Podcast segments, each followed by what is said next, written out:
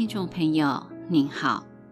相信大家对许多人生的大道理一定是耳熟能详，但如果缺少生活的智慧，这些大道理终究还是用不上的。从小到现在，我们此刻心中是否仍有怨恨的人呢？要知道，这怨恨持续多久，就等于你背负沉重的巨石生活了多久。本期节目中，我们将与您一同来谈谈“让揪在心头的因缘过去”这个主题。欢迎收听。从儿时到现在，经历结婚、打拼事业、养育子女的过程，是否有人怨恨你呢？假使在与讨厌的人重逢，都几十年了，当时的那个人还在不在呢？而眼前的这位，是否是结婚当年那个不怎么欣赏你？与你合不来，又曾令你讨厌的小姑或是妯娌呢？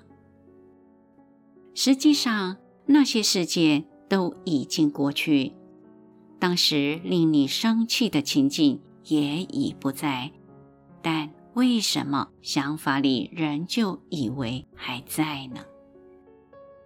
最大的问题是你不甘愿让你生气的那个人。已经不在了。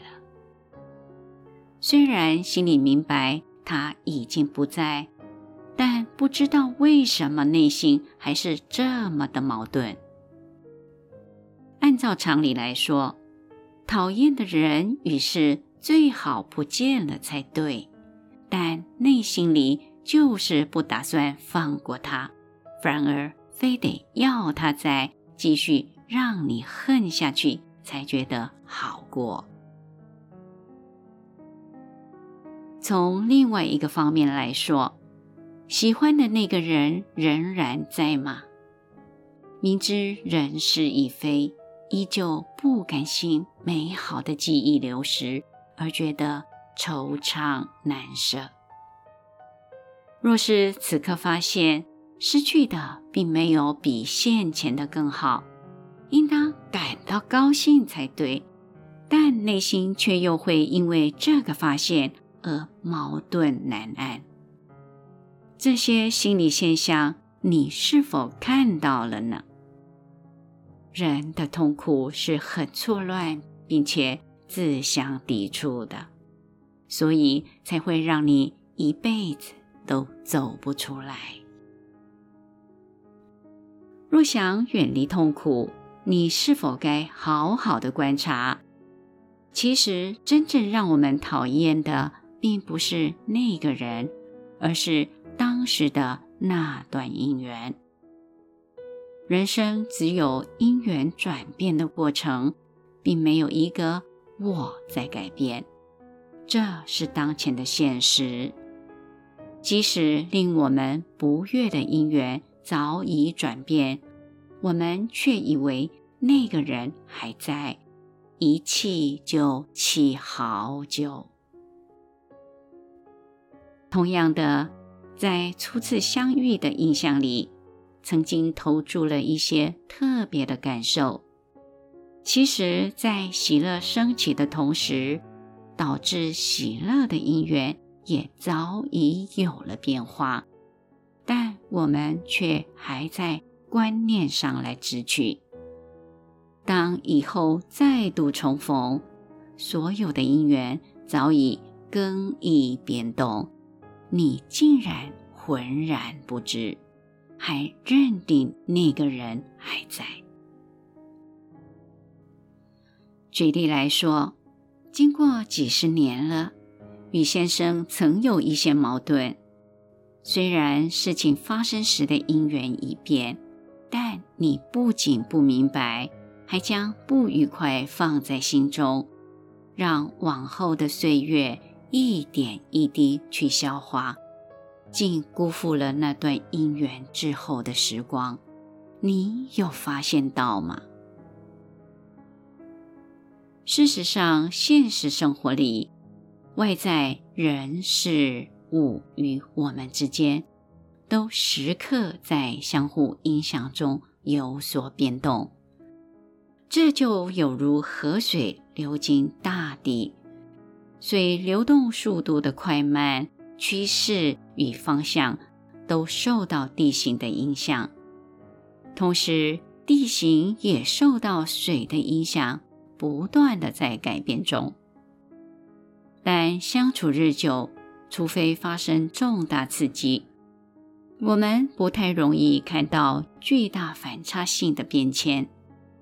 因此，你对周遭的人事五常保持固定的观念在回应，并且期待对方可以有所转变。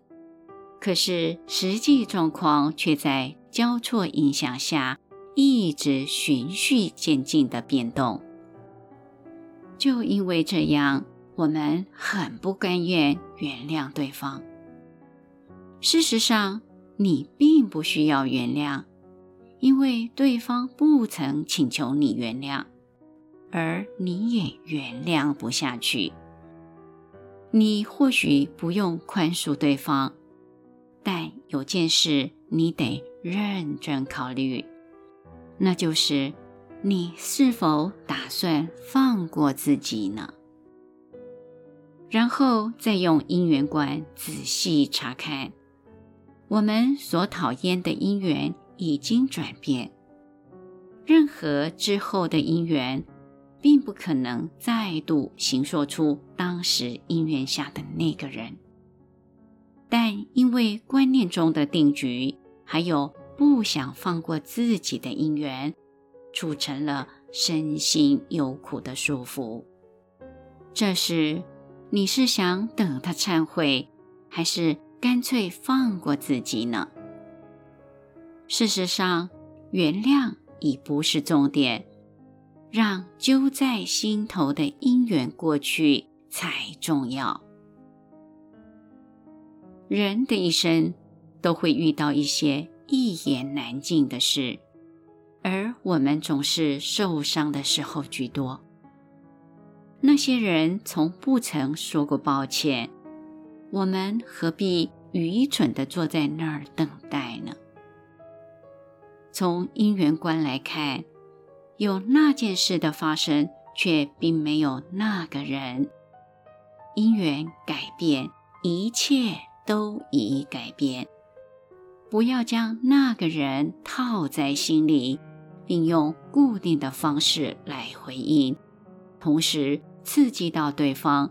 造成两人老是用同样的心态在互动，夫妻吵架几十年都在同一个模式当中，最后竟转变成一个结，形同轮回一样。我们应善用因缘改变的事实来扭转人生的方向。并没有教你原谅谁，事实上，对方也不认为自己有错。谈原谅并没有什么意义。很多时候，根本不是谁对谁错的问题，而是在这样的因缘之下，就会导致那样的事件发生。所有下决定的过程，都是。因缘转变所形成，皆是在影响中联动的关系，其间并没有一个所谓的老板在做抉择。这么说来，如果你气那个因缘，就不知道你气的是谁啦。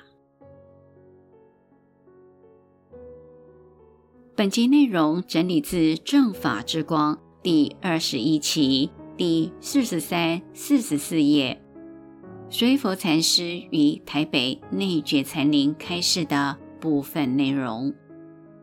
欢迎持续关注本频道，并分享给您的好友。您也可以到中华原始佛教会网站浏览更多与人间佛法相关的文章。谢谢收听。